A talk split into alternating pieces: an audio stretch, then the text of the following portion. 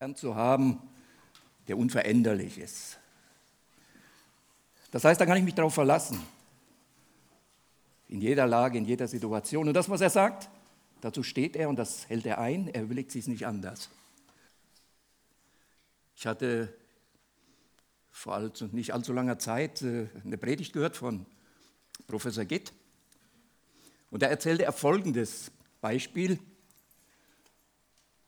Der Vater, er geht abends mit seinem Jungen zu Bett, es ist schon spät, und sie wollen dann noch zusammen beten. Und dann sagt der Kleine zu ihm, Vater, eine Frage habe ich noch. Ja, stell sie, es ist schon spät. Wo kommt der Mensch her? Wo komme ich her? Und der Vater, weil es schon so spät ist, gibt eine kurze Antwort und sagt,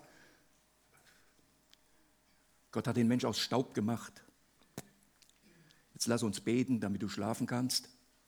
Das eine Frage habe ich noch. Und wo geht der Mensch hin? Da sagt der Vater, ist auch kurz zu fassen wieder, er wird wieder zu Staub. Und dann fasst der Kleine unter das Bett, holt eine Hand voll Staub und sagt, hier ist ein Mensch. Ich weiß nicht, ob er kommt oder ob er geht. So ging mir es auch, wie euch. Ich habe erst mal geschmunzelt und habe gesagt, interessant. Bis mir dann klar wurde, der Junge hatte die Frage schlechthin gestellt. Wo komme ich her? Und wo gehe ich hin? Also eine ganz ernsthafte Frage, mit der sich im Grunde genommen jeder Mensch beschäftigen muss. Das ist die zentrale Frage und diese Frage hat Ewigkeitscharakter. Und jeder Mensch wird sich im Laufe der Zeit, im Laufe seines Lebens diese Frage stellen. Und die Frage, die sich mir dann gestellt hat in diesem Zusammenhang, ist, wer gibt diesen Menschen, die diese Fragen haben, eine Antwort? Und zwar eine Antwort, die klar und deutlich ist. Ich gehe mal davon aus, dass der Vater im Laufe des Abends oder am nächsten Tag dem Jungen noch sehr wohl erklärt hat, ein bisschen mehr wie Staub geworden, aus Staub entstanden und wieder zu Staub geworden. Ich hatte gestern, als ich mich vorbereitete, ich weiß nicht, wie, wie das kam, von Hawkins irgendwas in die Finger gekriegt, von Stephen Hawkins, ich denke, ihr kennt sie, einer der großen Wissenschaftler, einer der großen Köpfe, der Jahrzehnte damit verbracht hat, um letztendlich beweisen zu können, aus seiner Sicht beweisen zu können, dass es keinen Gott gibt und dass man auch keinen Gott braucht. Also das Thema Gott kannst du zur Seite schieben. Und dann habe ich gelesen, dass er am 18. April im vorigen Jahr wohl in der Kirche seine Trauerfeier hatte. Ich denke, was Makabres kann man sich gar nicht vorstellen. Jemand, der Gott leugnet, wird anschließend in der Trauerfeier in der Kirche zu Grabe getragen. Ich wäre gern mal dabei gewesen, was für ein Predigtext da Grundlage gewesen ist. Aber das spielt jetzt mal keine Rolle. Man hat ihn neben Darwin begraben und ich glaube, da liegen die zwei richtig. Der eine, der hat uns mit der Evolutionstheorie den Kopf verrückt gemacht und Stephen Hawkins legt zumindest der Rest von ihm daneben. Beides Männer, die eine völlig falsche Antwort auf die Frage des Lebens gegeben haben. Und wenn sich jemand auf diese Fragen beruft, dann ist es so, dass er um die Ewigkeit betrogen worden ist.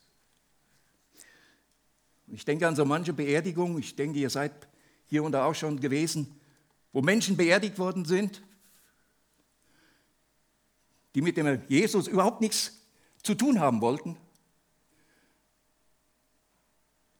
die längst in der Hölle sind, während der Pastor am Grab sie noch in den Himmel predigt.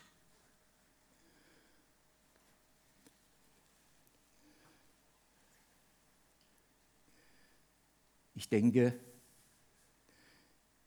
oder ich habe mir die Frage gestellt, was wohl derjenige, wenn er reden könnte, sagen würde, wenn er das hören würde. Und ich bin sicher, er würde den Menschen sagen oder dem Pastor unten sagen, Hör auf mit dem Blödsinn, den du erzählst. Ich bin in der Hölle gelandet. Und ich denke, dass Hawkins, wenn er heute noch könnte, das Gleiche sagen würde wie damals der Reiche. Der reiche Mann sagt den Menschen unten, dass es eine Hölle gibt, dass der Mensch verloren gehen kann. Aber das funktioniert nicht, das geht nicht. Von einem jungen Mann gehört, der großspurig erzählte, ich weiß schon, was auf meinem Grabstein steht. Und auf die Frage, was steht denn da drauf? Da sagte er, jetzt weiß ich es. Eine Grabsteininschrift, die zu spät ist. In dem Moment, wo er es weiß, ist es zu spät. Ich kann keine Entscheidung mehr treffen. Wir haben in der letzten Zeit äh, einiges gehört aus Offenbarung 21, diese wunderbare Darstellung, wie es in der Ewigkeit sein wird. Diese Gemeinschaft mit dem lebendigen Gott. Diese Gemeinschaft mit dem, der uns gerettet hat.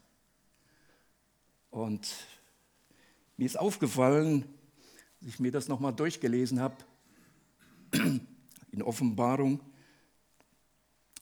21, Vers 4, da steht noch etwas dramatisch anderes. Zumindest ist mir das so deutlich geworden. Da steht der Satz, es wird keinen Tod mehr geben.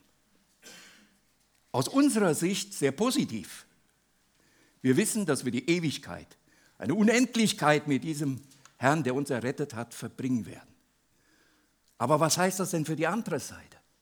Was heißt das denn für den Bereich der Hölle? Wenn der Tod nicht mehr ist, dann haben wir doch die gleiche Situation. Wir freuen uns, die wir den Herrn Jesus als Herrn und Heiland in unser Leben aufgenommen haben, mit ihm. Es wird kein Tod mehr geben, das wird ewig ein gemeinsames sein. Und dann die andere Seite, und das ist das Gleiche. Auch in der Hölle wird es keinen Tod mehr geben, denn der Tod ist längst in den Feuersee geworfen.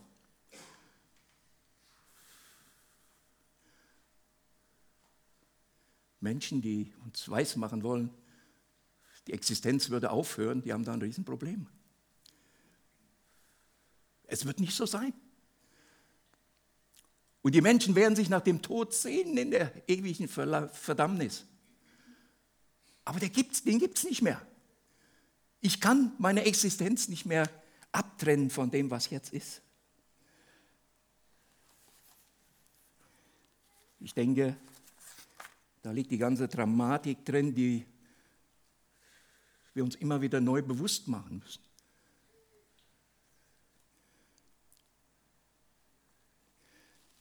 Es war im Vietnamkrieg, als ein, einer der Soldaten dort im Feld seinen Pastor, der als Militärseelsorger dort im Dienst war, gefragt hat, sag mal Pastor, gibt es eine Hölle? Und der Pastor ihm zur Antwort gab, nein, es gibt keine Hölle. Und die Antwort der Soldaten, die war bezeichnet. Wenn es keine Hölle gibt, dann brauchen wir sie hier nicht. Dann sind sie hier völlig fehl am Platz. Aber wehe, wenn es eine Hölle gibt, dann haben sie uns betrogen. Dann haben sie uns darum gebracht, dass wir uns bekehrt hätten und umgekehrt wären.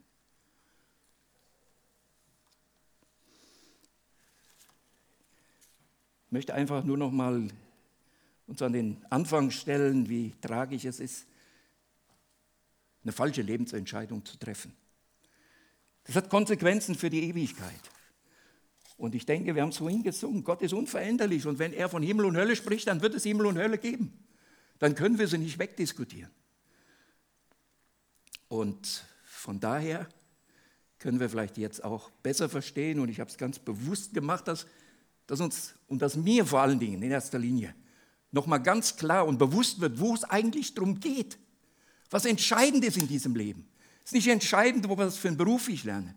Es ist nicht entscheidend, wie groß mein Haus ist oder was weiß ich, wie, was für ein tolles Auto ich habe. Sondern es ist entscheidend, wo ich die Ewigkeit verbringe. Und wenn uns bewusst ist, dass es ein Verlorensein gibt, was ewig ist, was irreparabel ist, was nicht mehr verändert werden kann, ich denke, dann wird unser ganzes Verhalten, unser Einsatz möglicherweise, ich hoffe es jedenfalls bei mir, dann ein anderer sein in Zukunft. Dann werden wir das nicht mehr so locker hinnehmen, dass es uns egal ist. Blöder Arbeitskollege. Stinkt mir eh, mit dem so oft zusammen sein zu müssen. Den auch noch, äh, dafür auch noch zu beten, dass der Jesus als seinen Herrn und Heiland in sein Leben aufnimmt. Wir kennen die Stelle, ich möchte es uns doch kurz lesen aus dem Matthäus-Evangelium. Matthäus 28 kennen die alle.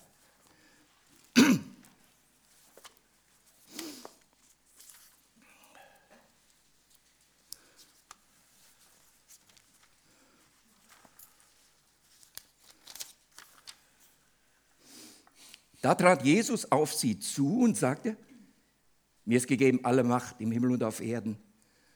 Darum geht zu allen Völkern und macht die Menschen zu meinen Jüngern. Dabei sollte sie auf den Namen des Vaters, des Sohnes und des Heiligen Geistes taufen und sie belehren, alles zu befolgen, was ich euch gegeben habe. Und seid gewiss, das gehört einfach mit dazu, ich bin jeden Tag bei euch bis zum Ende der Zeit. Bei mir ist dieser Abschnitt hier überschrieben mit Auftrag. Aber ich denke, und der Begriff ist mir eigentlich viel lieber, er ist uns ja bekannt als der Missionsbefehl. Und wenn man mal ins Wörterbuch guckt, was Befehl heißt und bedeutet, dann steht dort, Befehl ist ein mündlich oder schriftlich gegebener Auftrag, der genau befolgt werden muss. Anordnung eines Vorgesetzten einer höheren Instanz. Wer hat hier den Befehl erteilt? Wer ist diese höhere Instanz? Das ist kein geringerer, das wissen wir, als der Jesus selbst. Und die Befehlsempfänger, das sind seine Jünger. Wer sind seine Jünger? Waren das die elf, die damals dabei waren? Als er diesen Auftrag erteilt hat? Oder wer sind seine Jünger? Gilt der Auftrag nur für diese elf oder gilt er auch für dich und mich?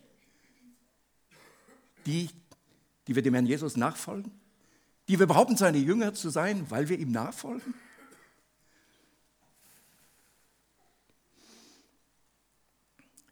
Und der Befehl, wie lautet er? Geht und macht. Kurz, bündig, präzise, eindeutig und klar. Dieser Befehl, denke ich, der lässt keinen Spielraum für eigene Interpretationen. So als hätte Jesus gesagt, schaut mal, wenn ihr elf Zeit habt, damit meint er uns dann auch, dann überlegt euch doch mal, ob ihr nicht ein bisschen Zeit freimachen könnt und könntet mal dem einen oder anderen, der euch begegnet, wenn euch danach ist, wenn ihr euch fühlt, dann könnt ihr das mal machen. Was der Jesus hier ausspricht, ist ein Befehl. Das hat nichts mit einer Empfehlung zu tun, was wir machen könnten.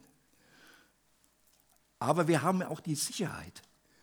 Und das hat der Jesus ja hier auch gesagt. Seid gewiss, ich bin bei euch. Ihr seid nicht alleine. Ihr seid nicht auf euch gestellt, sondern ich bin bei euch.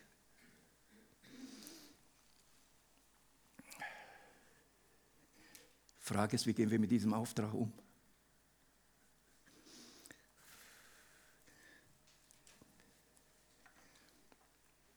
Anna hat es für mich am Sonntag nochmal auf den Punkt gebracht.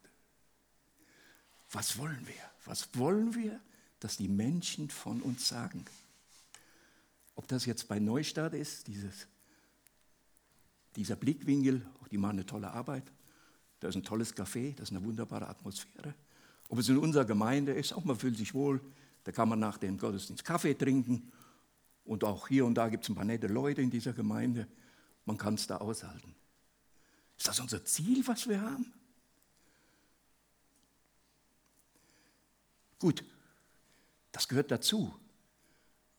Ich will das nicht, nicht in Abrede stellen, auf keinen Fall.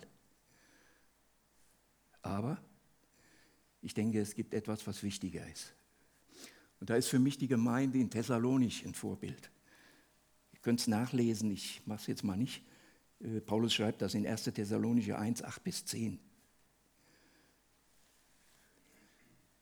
Diese Gemeinde war zum Glauben gekommen, oder die Menschen in dieser Gemeinde waren zum Glauben gekommen. Und was ist es? Haben sie sich eingeigelt? Haben sie außen zugemacht? Jetzt haben wir es. Prima, wir haben es erkannt. Wir haben unser Leben verändern lassen. Wir sind von unseren Göttern abgegangen, dem lebendigen Gott zu dienen. Und da kommt das Wort schon rein drin vor, dienen. Der Apostel Paulus sagt, ich bin durch die ganze Gegend da oben von Achaia gezogen. Überall spricht man von eurem Glauben. Das war das Zentrale. Man sprach nicht davon, was für ein tolles Gebäude die da in Thessalonich hatten. Oder was da für tolle Kerle waren. Für tolle Menschen, mit denen man leben konnte. Man sprach von dem Glauben von diesen Menschen dort in der Gemeinde in Thessalonich. Es gab damals keine Zeitung, dass man einen großen Artikel schreiben konnte, damit die ganze Gegend Bescheid wusste, dass sich in Thessalonich eine Menge Menschen bekehrt hatten.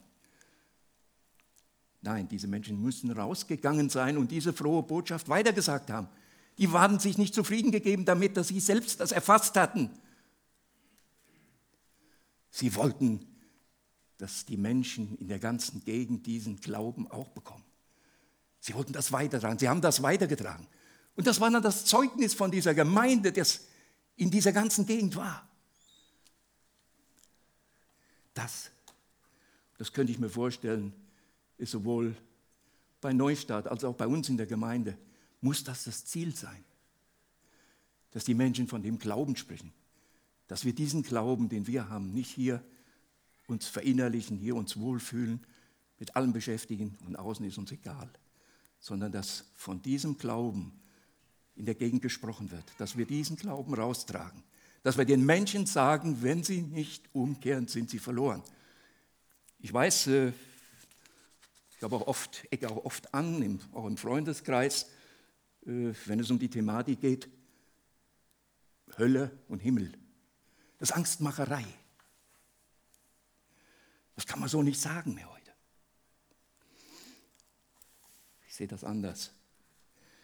Ich könnte mir vorstellen, dass eine Menge Menschen in der Hölle sind, die sagen, hätte man mir nur, hätte man mir nur gesagt, wie es in der Hölle ist und dass es eine Hölle gibt und dass ich da landen würde, wenn ich nicht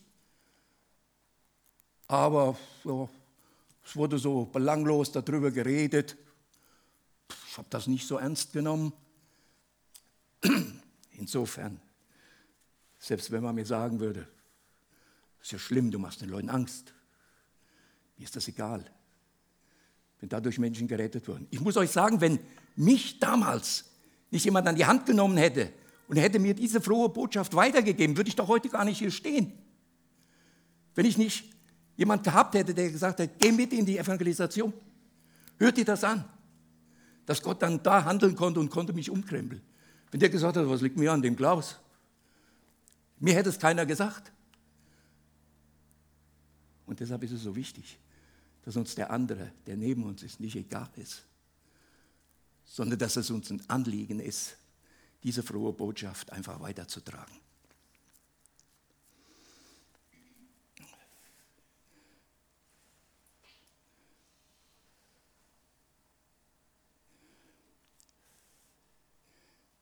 Ich denke, von dieser Ausführung dieses göttlichen Befehls, dieses Missionsbefehls, hängt nicht mehr und nicht weniger als die Ewigkeit jedes Menschen ab. Und wie so eine Auftragsverweigerung aussehen kann, da bin ich jetzt erst beim Thema.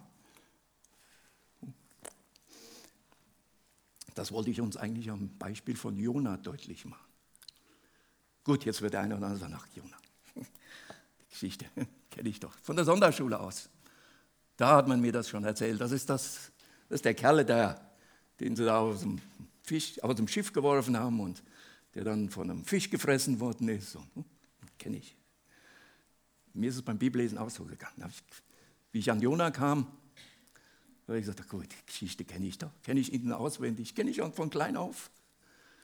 Und dann habe ich mir gesagt, Mensch, wenn Gott ein Ereignis was 3000, fast 3000 Jahre zurückliegt, für wichtig erachtet, dass es bis zum heutigen Tag niedergeschrieben ist, dann muss es mehr sein als ein Zeugnis davon, dass Jesus drei Tage im Tod war.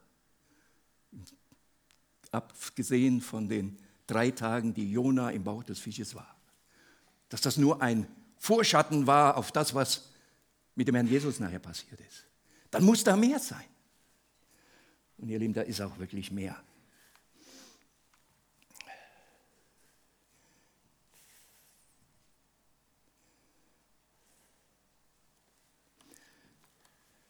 Ich möchte euch einfach bitten, vielleicht mal so ein Stück weit euch mit hineinzuversetzen in die Situation des Jona. Mal einfach versuchen, an seine Stelle zu gehen, was da passiert ist. Vielleicht noch ein paar grundlegende Dinge zu dieser Situation Jona. Ich denke, das ist wichtig, um es vielleicht so ein bisschen mehr einzuordnen in das Gesamte. Jona war ein Prophet, bekanntlich, ja. Und wir wissen ja, dass äh, so die Propheten so manchen Auftrag mit ihrem Leben bezahlt haben, ne, den sie dann ausgeführt haben. Bei Jona war das was anderes. In 2. Könige 14, 23 bis 25 äh, könnt ihr das nachlesen.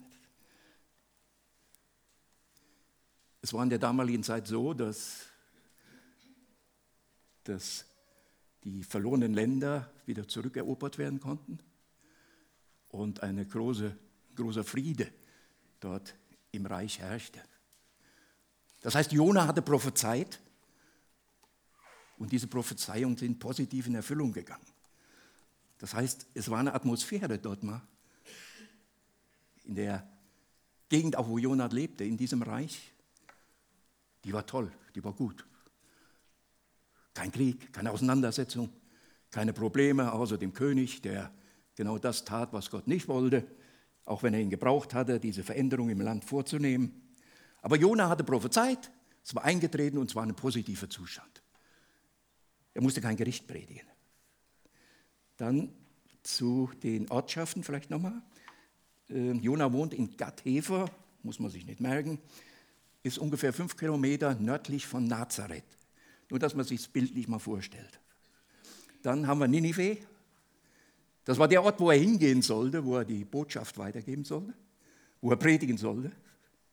Ninive liegt ungefähr 1000 Kilometer von Jaffa, da wo so ein bisschen südlich von Tel Aviv, oben am Tigris, das heutige Mosul. Nur um es orientierungsmäßig mal zu kriegen. Dann gibt es die Stadt Jaffa am Mittelmeer und dann gibt es Tarsis. Das war dann ganz am Ende der Welt, das war 4000 Kilometer Richtung Westen, Pralda, dieser Bereich. Das waren die, war die Umgebung, in der sich Jona bewegte. In Jona 1,1 da lesen wir dann den klaren Befehl. Los, steh auf, setz dich in Bewegung. Als diese Stimme schallte bei ihm, als die Stimme hörte, wusste er mit Sicherheit, wer das ist, der ihm diesen Auftrag gibt, den dazu bewegt, aufzustehen, sich auf den Weg zu machen. Denn äh, Jona war ja kein Newcomer. Ich habe es dir eben schon mal angedeutet. Gott hatte ihn schon gebraucht als Prophet und eingesetzt. Aber bisher hatte Jona immer nur Inlandsaufträge erhalten von Gott. Jetzt sollte er raus ins Ausland und das auch noch nach Ninive, der Hauptstadt des Assyrerreiches damals, einer der größten Feinde des Volkes Israel.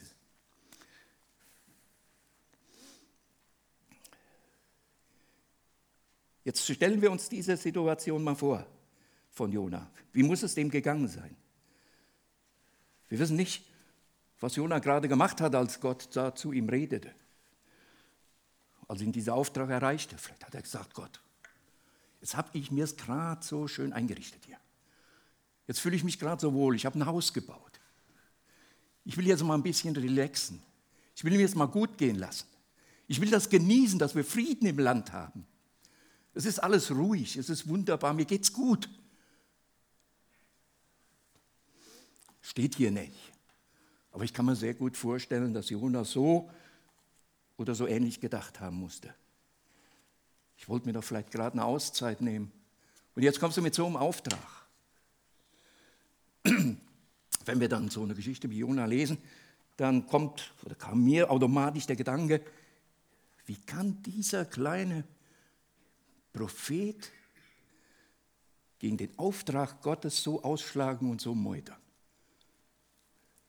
Was ist das für ein Verhalten? Im Dienst zu stehen, und er war ja als Prophet im Dienst seines Herrn, und dann, dann zu sagen, ich lasse mich von Gott nicht vormunden.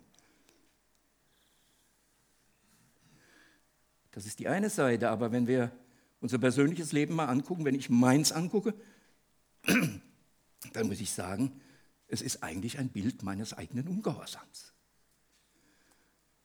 Übrigens äh, sollte man festhalten bei der ganzen Sache, dass Jona nie Nein gesagt hat zu diesem Auftrag. Das ist ein ganz wichtiger Punkt. Das bringt mich dazu, dass ich sage, es gibt eine Form der Meuterei gegen Gott, dass man noch nicht mal Nein sagt.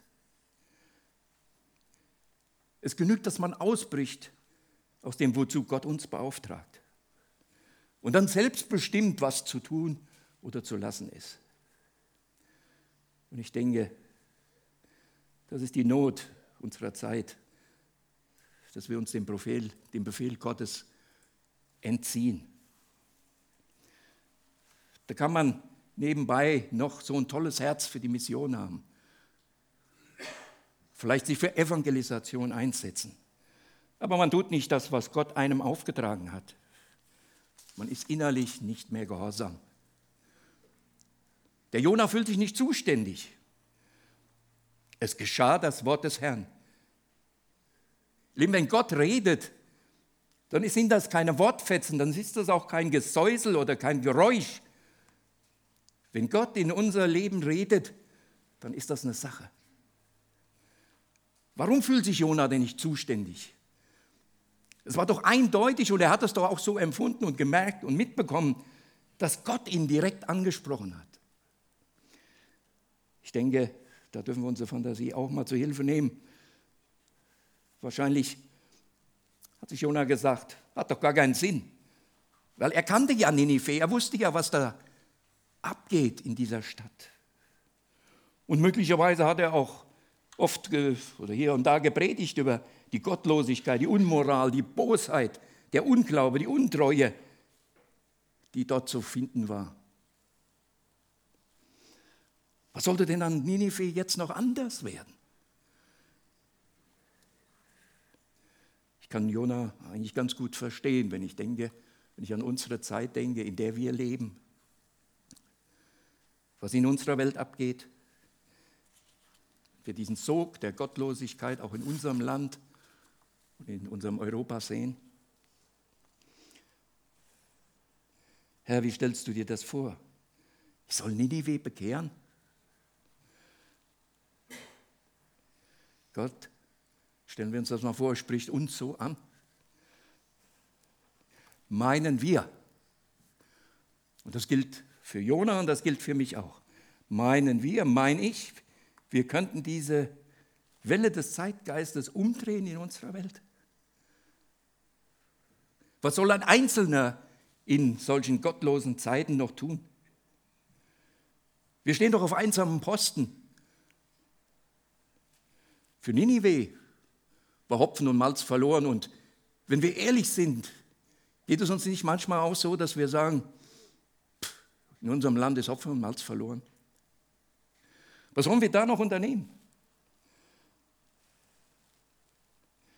Nineveh ist abgeschrieben. Hier liegt ein großes Missverständnis, als ob Jona durch seine Worte diese Veränderung bewirken könnte. Hat er nicht verstanden? Und das, denke ich, muss ich von uns auch immer wieder jeder sagen. Haben wir nicht verstanden, dass wir nur Werkzeuge sind?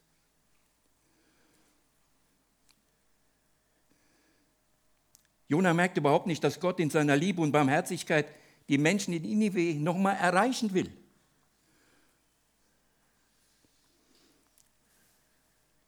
Unsere Ausrede, und da spreche ich jetzt in erster Linie von mir wieder, ist oft die, dass ich sage, ich weiß nicht, was ich reden soll.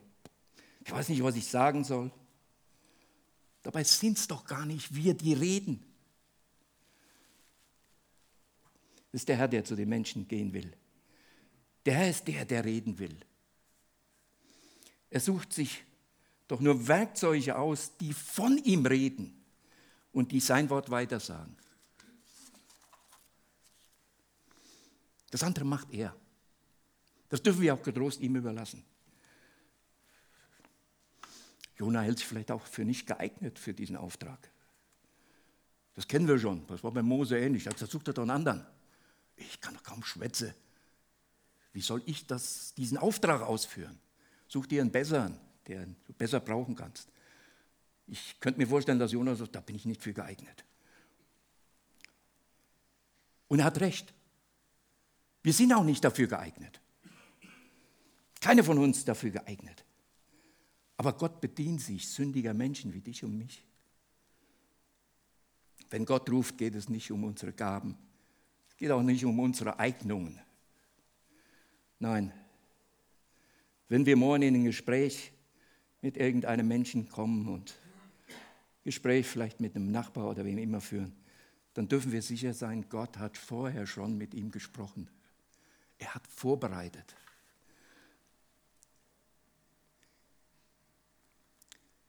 Zwischenschalter Ninive war ähnlich. Gott hat diese Stadt vorbereitet.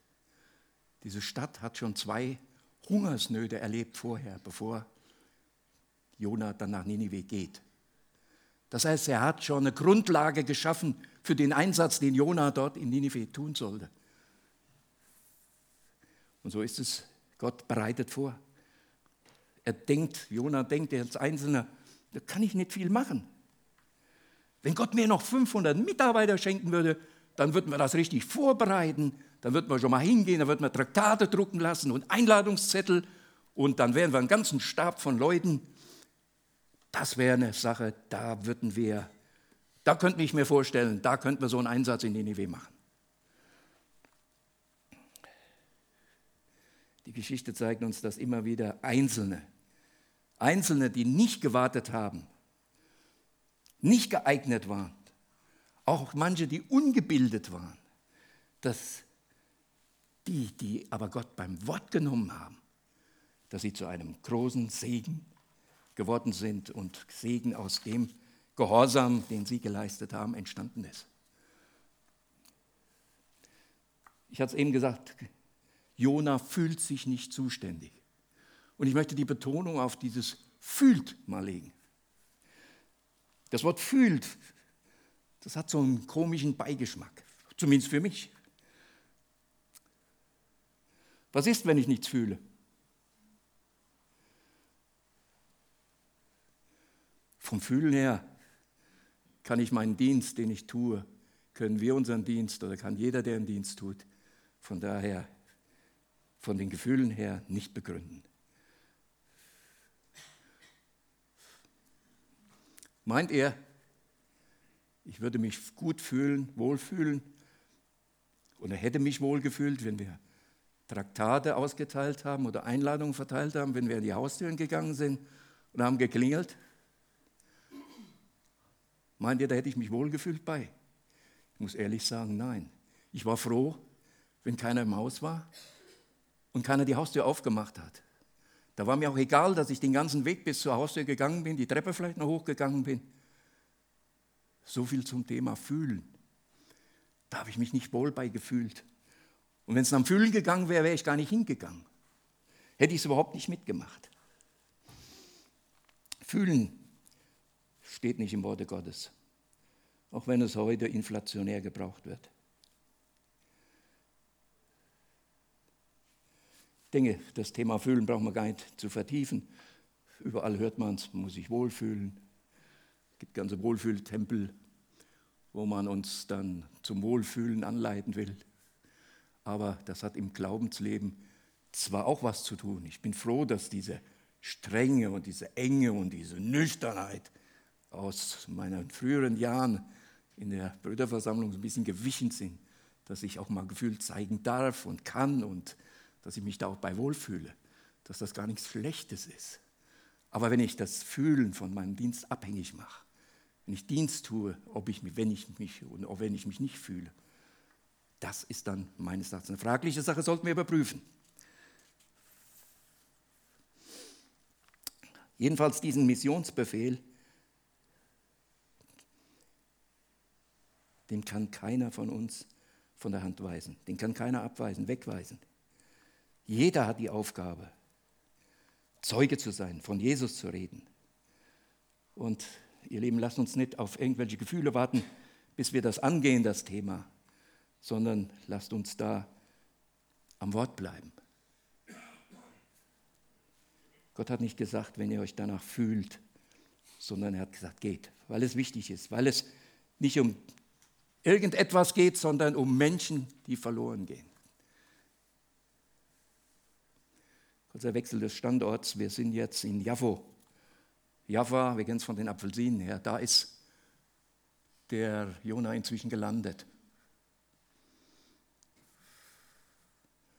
Jaffo liegt am Mittelmeer. Ninive liegt oben bei Mosul.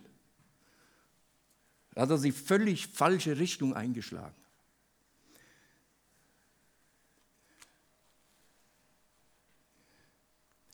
Und dann stelle ich mir vor, der Jona dort am Hafen entlang geht. Das ist ein großes Schiff.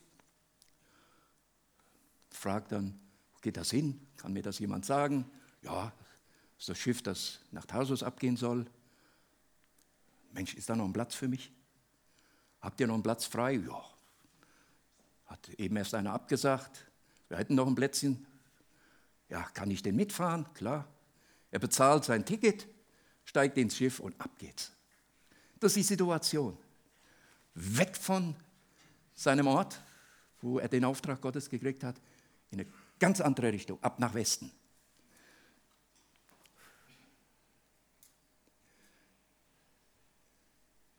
Jetzt hat er tatsächlich einen Platz auf dem Schiff gekriegt.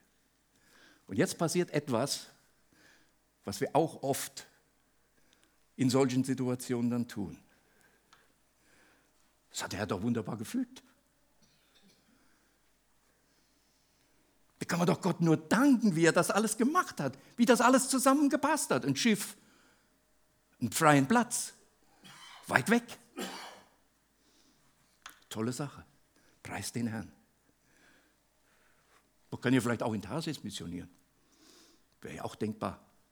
Am Ende der Welt, übrigens so eine Schiffsreise nach Tarsis soll nach bestimmten Angaben fast ein Jahr gedauert haben, weil er wäre halt so lange unterwegs gewesen.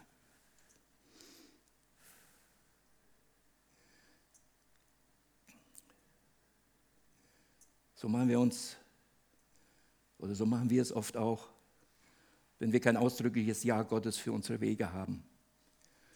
Vielleicht das Beispiel von Saul und David, wie die beiden in der Höhle sind.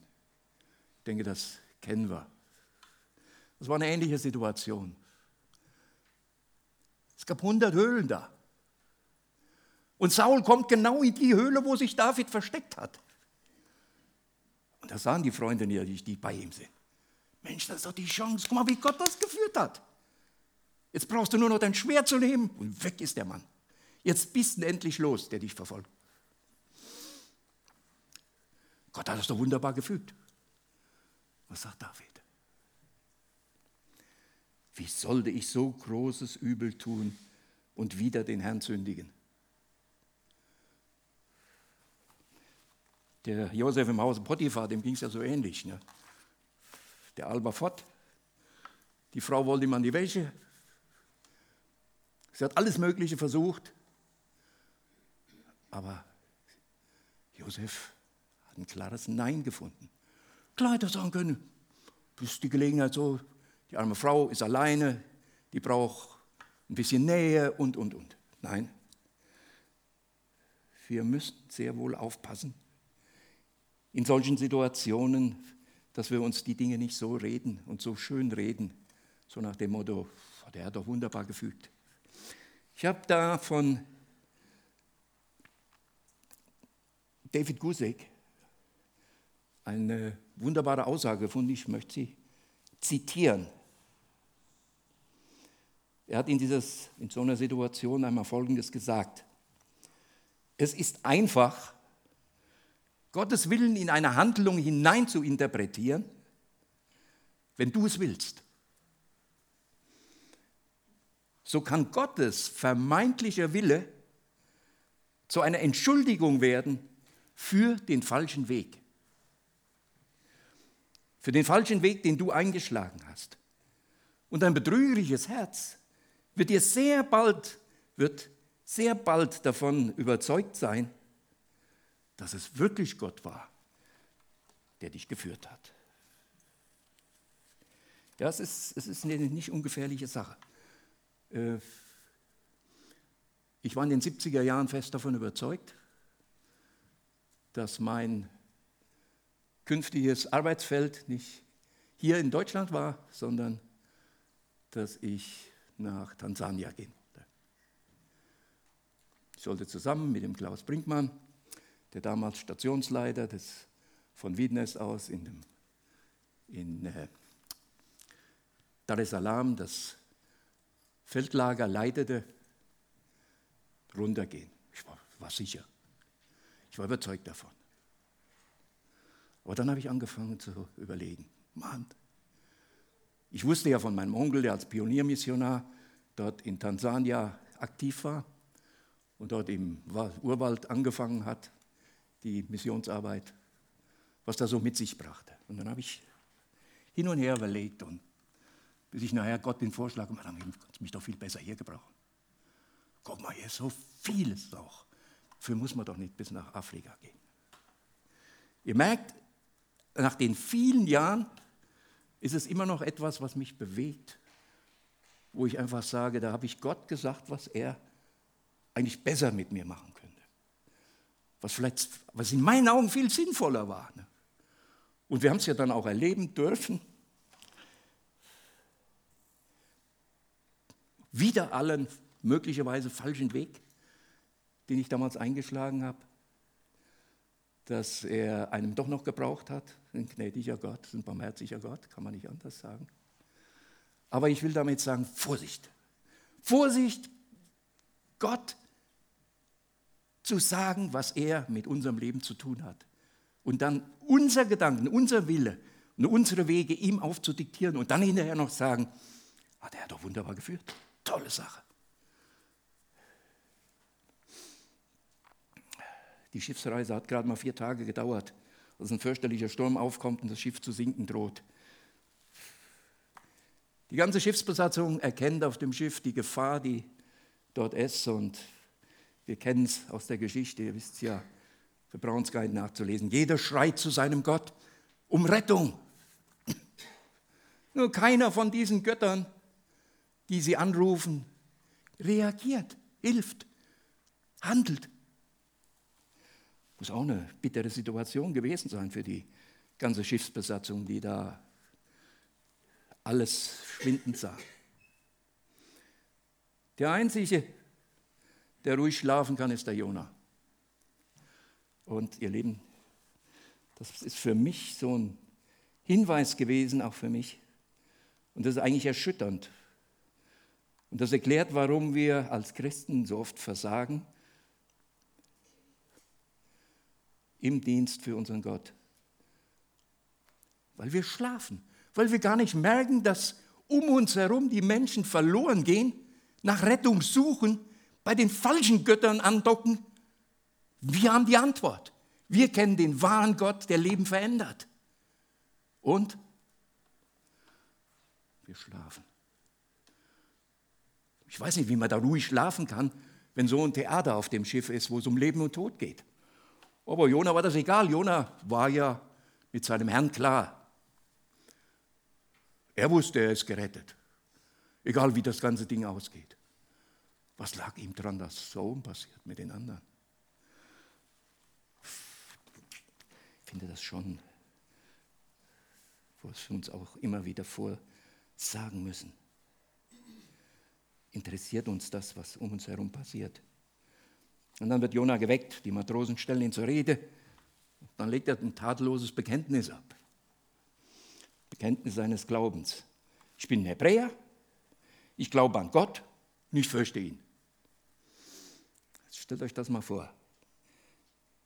Der merkt überhaupt nicht, dass im Augenblick sein Leben überhaupt nicht mit dem übereinstimmt, was er da sagt.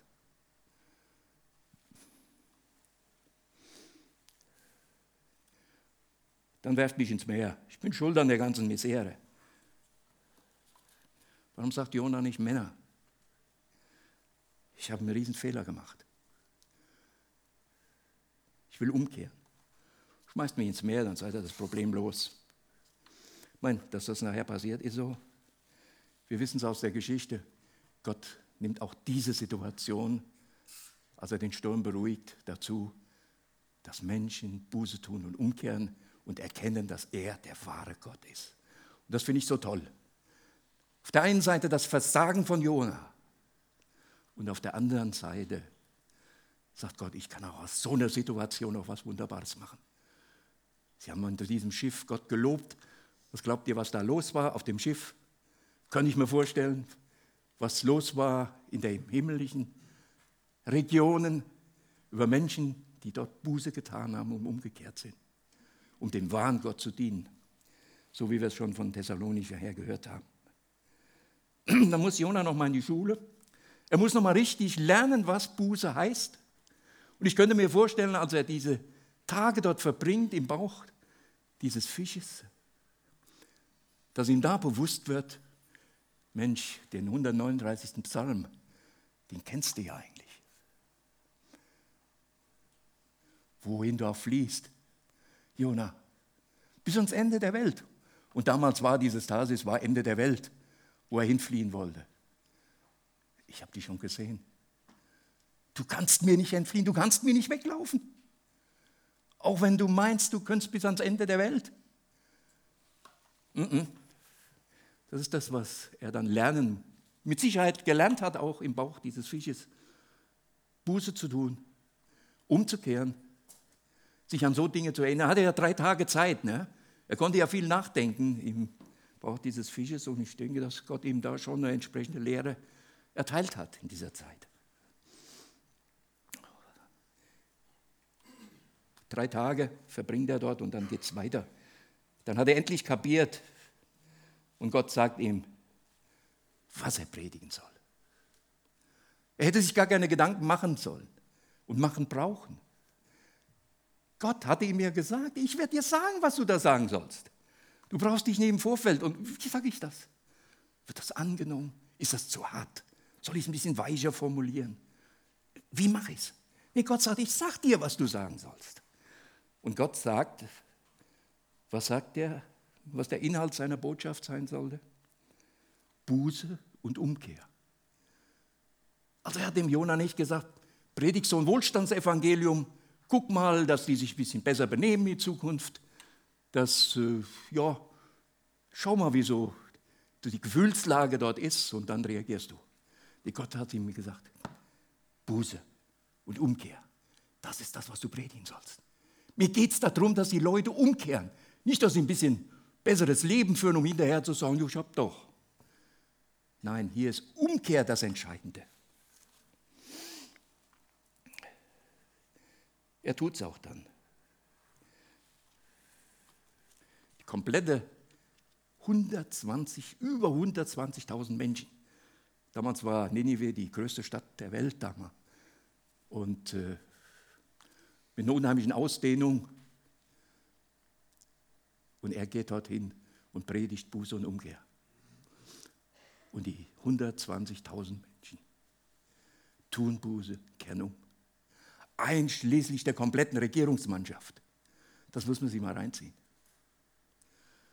Was da eine Freude hätte aufkommen müssen. Im Himmel war sie, mit Sicherheit. Gott verschiebt das Gericht, weil die Menschen Buße tun. Auch wenn man jetzt mal äh, fügen muss.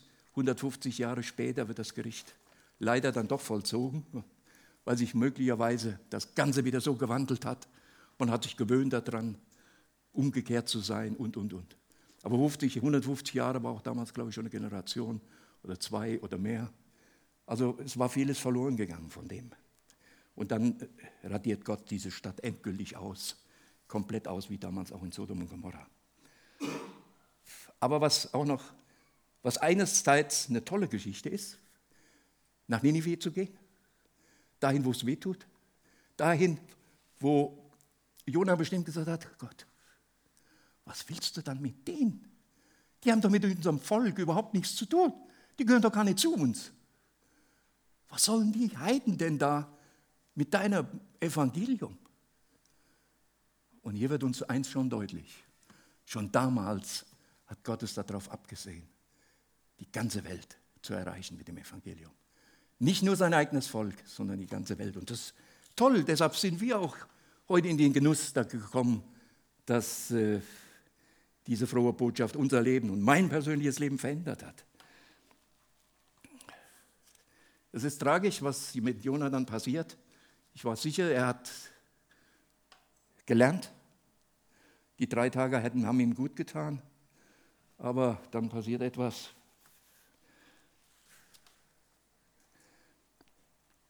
Jona wird stinkig. Jona ist verärgert. Er ist verärgert über den Erfolg seiner Predigt. Menschenskinder, was hätten wir uns gefreut, wenn ein einziger umgekehrt wäre und hätte Buße getan? Die Bibel spricht davon, dann ist Freude im Himmel über einen der Sünder, der Buße tut. Hier sind es 120.000 und der Jonah ärgert sich. Und da wird auch dann der wahre Grund für seine Flucht deutlich. Es war nicht, dass seine Botschaft nicht angekommen wäre. Es war nicht die Angst, unwirksam zu sein, sondern es war die Angst, dass seine Predigt effektiv sein könnte. Dass diese Botschaft treffen könnte und Menschen verändert.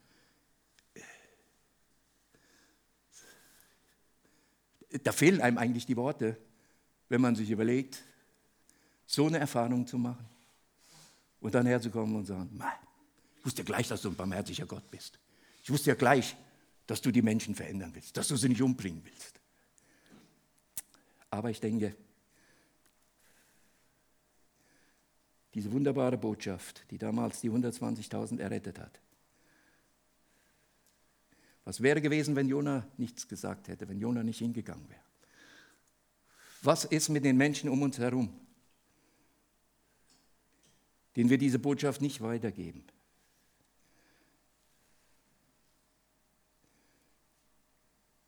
Fragen wir uns das.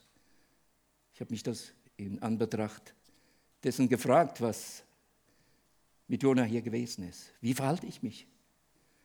Ist es mir wichtig? Ist es mir viel wert? Und ich muss euch ehrlich sagen, ich habe im vergangenen Jahr, glaube ich, noch nie so viel auf der Bettkante gesessen zu Hause bei mir und habe geweint darüber über Menschen, Menschen, die ich lieb habe, Menschen, die mir wichtig sind, Freunde, wo ich einfach noch nicht erlebe, dass Gott eingreift und sie verändert, dass da etwas Neues entsteht. Ihr Lieben, ich möchte die wiedersehen in der Ewigkeit. Mir ist das nicht egal, ob mein Sohn diese Ewigkeit mit mir verbringt, in Anbetracht dessen, wenn ich, wie ich mir vorstelle, was Hölle ist. Dieser irreparable Zustand in der Gottesferne. Und das ist das, was uns auch immer wieder bewegen und antreiben soll. Deshalb ist der Jesus in diese Welt gekommen. Deshalb hat er gesagt, raus mit euch, geht, bringt diese Botschaft weiter, sagt sie weiter, damit Menschen gerettet werden und nicht verloren gehen. Wir sind lau geworden, also ich muss es zumindest von mir sagen, lau geworden in meinem ganzen Glaubensleben. Ich möchte mit zwei Beispielen schließen. Das ist einmal eine Geschichte, die ich gelesen habe von einem Missionar in, ich glaube, es war Uganda, ich weiß es nicht mehr genau. Ein Missionar hat eine Evangelisation abgehalten und dann ist ihm ein junger Mann aufgefallen, der jeden Abend da war in seiner Predigt. Und dann ist er am Ende der Veranstaltungsreihe auf den jungen Mann zugegangen und hat gesagt, hör mal, willst du dich nicht für Jesus entscheiden? Doch, hat der junge Mann gesagt, in einem Jahr. Gut, muss man so stehen lassen. Der Missionar hat das jährlich gemacht, diese Evangelisation. Im nächsten Jahr das Gleiche. Der junge Mann war wieder da. Jeden Tag treu da, sich das angehört. Und dann ist er wieder zu ihm gegangen und hat gesagt, sag mal, willst du dich nicht endlich für Jesus entscheiden? Doch, hat er gesagt, in einem Jahr. Jahr drauf konnte er nicht zu dieser Evangelisation, weil er schwer krank geworden ist, todkrank geworden ist. Und dann schickt er zu diesem Missionar und sagt, er möge ihn doch besuchen und möge ihm eine Arznei mitbringen. Der Missionar hat natürlich diesen Auftrag angenommen, hat sich Arznei besorgt. Dann hat er einen Aufkleber auf dieses Arznei gemacht. Und dann hat er draufgeschrieben auf diesen Aufkleber, bitte in einem Jahr einnehmen. Und dann hat er ihn besucht. Und dann hat er ihm die, hast du Arznei mitgebracht? Ja, sagt er, ja. Ja, sagt er, da steht ja drauf, in einem Jahr einnehmen. In einem Jahr bin ich längst tot. Er hatte die Botschaft verstanden. Heute, wenn Jesus ruft, handeln. Nicht aufschieben. Und das ist das, was wir den Menschen sagen müssen. John Haber, ich denke, der eine oder andere kennt ihn vielleicht, ich weiß es nicht. Schottischer Evangelist. Mit 18 Jahren war er schon einer der, mit 18, einer der Evangelisten in Schottland damals. Er wurde dann nach London gerufen, weil man gemerkt hat, das ist ein Mann, der vollmächtig predigt, der eine Retterliebe hat für die Menschen, wie sie kaum einer hat. Und in London auch, da strömen Tausende zu seinen Predigten. Und man schreibt darüber, dass, er, dass sie gekommen sind, weil seine Predigten geprägt waren von der Retterliebe für Jesus. Auch eine schöne Sache. Ne? Mit 33 dann kam die Tochter Nana zur Welt. Und Haber verlor seine Frau kurz nach der Geburt der Kleinen. Nun musste er seine Tochter als Witwer erziehen und großziehen, was ihn dann nicht daran hinderte, weiter diese Retterbotschaft seines Herrn weiterzusagen, zu verkündigen. Und der Ruf seiner Verkündigung, der ist dann auch über den großen Teich gelangt. Die Moody Church drüben in Chicago, die hat ihn dann eingeladen zu einer Evangelisationsreihe. Und das hat er auch dann wahrgenommen. Dann ist er mit seiner sechsjährigen Tochter damals in 1912 äh, eingeschifft. Ich weiß nicht, sagt jemand, irgendjemandem hier die Jahreszahl 1912 irgendwas? Genau da ist er an Bord gegangen. Und wir wissen auch da, ähnlich wie hier mit dem Schiff, mit dem Jonah unterwegs war, ist dieses Schiff nach vier Tagen auf den Eisberg geknallt und ist dann auch untergegangen.